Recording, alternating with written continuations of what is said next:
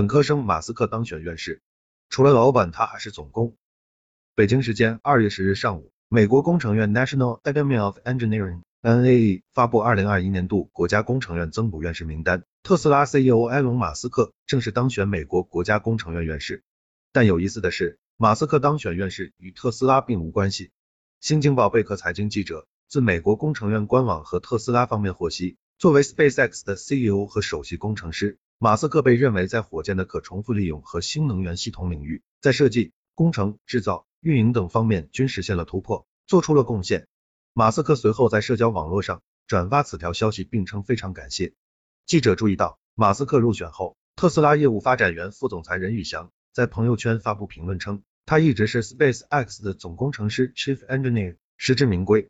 二零二零年六月，特斯拉上海工厂建设的工程任宇翔悄然离职特斯拉。此前，零两秒任宇翔主要负责特斯拉在中国的能源业务推广。特斯拉创始人马斯克对能源业务高度重视。据介绍，马斯克本科毕业于宾夕法尼亚大学，获得了经济学和物理学双学位。任宇翔曾与马斯克是宾夕法尼亚大学的同学。值得注意的是，在宾大毕业后，马斯克进入斯坦福大学攻读博士课程，但在入学第二天，马斯克决定辍学创业。这也意味着马斯克以本科身份成为了美国院士。据了解。除了发射火箭外，马斯克还在研究如何让人类实现星际移民，如何让人类更长久的利用好地球的现有能源。在马斯克看来，太阳就如同一个核聚变反应堆挂在天上，每天按时发出能量。这也是为什么特斯拉会推出纯电动汽车，拓展储能业务，推出 Powerwall 光伏屋顶等产品的原因。据了解，马斯克是希望利用整个清洁能源循环生态链条，从根源上解决传统化石燃料的弊端。推动能源结构向可再生的清洁能源转变，持续输送微型卫星进入轨道。猎鹰九号火箭成本高昂。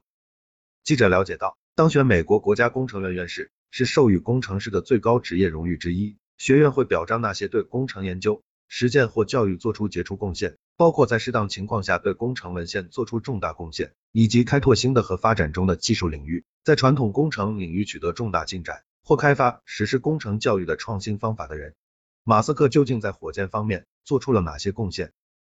二零零二年六月，马斯克创建了探索火星移民的 SpaceX 私人公司。这家公司开发一艘可重复使用的星际飞船。在创建一零年后，SpaceX 龙飞船成功将货物送到国际空间站，开启私营航天的新时代。仅二零二一年这半年，SpaceX 已经将近九百颗微型卫星送入轨道，几乎是二零二零年前任何年度全球发射卫星数量的两倍。截至六月三十日。SpaceX 在过去十二个月中，已经完成了三十六次轨道发射和三十五次猎鹰九号火箭助推器着陆，在此过程中只损失过一枚助推器。但需要注意的是，猎鹰九号火箭的成本也十分高昂。媒体报道称，马斯克在近期表示，猎鹰九号是一种两级火箭，火箭的单次的发射成本在一千五百万美元到两千万美元左右，这已经是有史以来最低的火箭发射成本了。除此之外，马斯克正致力于推进火箭的迅速复用，如果成功，那么火箭入轨的每吨成本有望降低一百倍。资料显示，马斯克曾卖出名下七套豪宅，只是为了资助火星计划，希望能加速火箭开发，并以此解决可持续能源问题。零两秒火星还是房子，到底什么更重要？马斯克当时称，二零五零年带领一百万人移民火星，往返成本一万亿美元。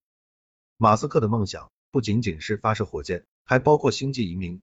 二零二零年一月，马斯克宣布到二零五零年时要带领一百万人民火星，还立志要建立一支星际飞船舰队，在火星建立太阳能基地，使人类成为跨星际物种。如果只讨论小部分地球人移民火星，这个移民计划甚至已经近在眼前。二零二一年三月，外媒报道称，马斯克曾表示，SpaceX 将在二零三零年前让其星际飞船火箭登陆火星，而到了二零二一年五月，马斯克又将时间提前至二零二四年。但现实问题是，火星移民费用不菲。媒体报道显示，马斯克曾透露，现在去火星的往返成本大约是一万亿美元，但有再多的钱也买不到去火星的船票。这也是因为目前平均每吨重量到达火星的成本在十亿美元左右。这些成本不仅包括制造火箭、发射，还包括隔热、导航系统、太空通信以及着陆系统。马斯克表示，十亿美元只是粗略估计，但这显然有些昂贵，而且无法创造一个可以自给自足的文明。所以我们需要把成本至少缩减一千倍。马斯克表示，理想情况下每吨的登陆成本要远低于一百万美元。据报道，马斯克认为，如果要在火星建造一个自我维持的城市，需要在火星上建设大量的基础设施，比如半导体工厂、矿石冶炼厂等，所以火箭搭载的重量至少是一百万吨。但好消息是，据了解，太阳能电池公司 SolarCity 或许可以为火星移民提供电力。实际上，马斯克也在研究如何才能让人类更长久的利用好地球的现有能源，将太阳能这一清洁能源转化为电能，再用电能替换传统燃油。在马斯克看来，太阳就如同一个核聚变反应堆挂在天上，每天按时发出能量。这也是为什么特斯拉会推出纯电动汽车，拓展储能业务，推出 Powerwall 光伏屋顶等产品的原因。马斯克是希望利用整个清洁能源循环生态链条，从生成根源上解决传统化石燃料的弊端，推动能源结构向可再生的清洁能源转变。二零二一年十月，特斯拉年度股东大会在德克萨斯州超级工厂举行，马斯克就介绍。特斯拉通过太阳能屋顶的大面积安装来储能，能量可供特斯拉电池、特斯拉汽车使用，或是授予电网，实现最大化应用并最大限度减少碳排放。据统计，完全使用太阳能充电的特斯拉 Model 3平均生命周期排放量仅为传统中型豪华车的十分之一左右，完全使用电网充电也不到其一半。电池材料是可无限回收的，燃油则不是。马斯克在股东大会上说，数据表明，二零二零年。每辆美国生产的汽车在其平均生命周期里排放的尾气中的二氧化碳总量约为六十九吨，而电动汽车没有尾气问题。特斯拉在获取电池材料后，即可通过不断回收旧电池来完成新电池的生产，在生产过程中进一步降低碳排放和资源消耗。目前，特斯拉已实现电池原材料金属可达到百分之九十二的再利用。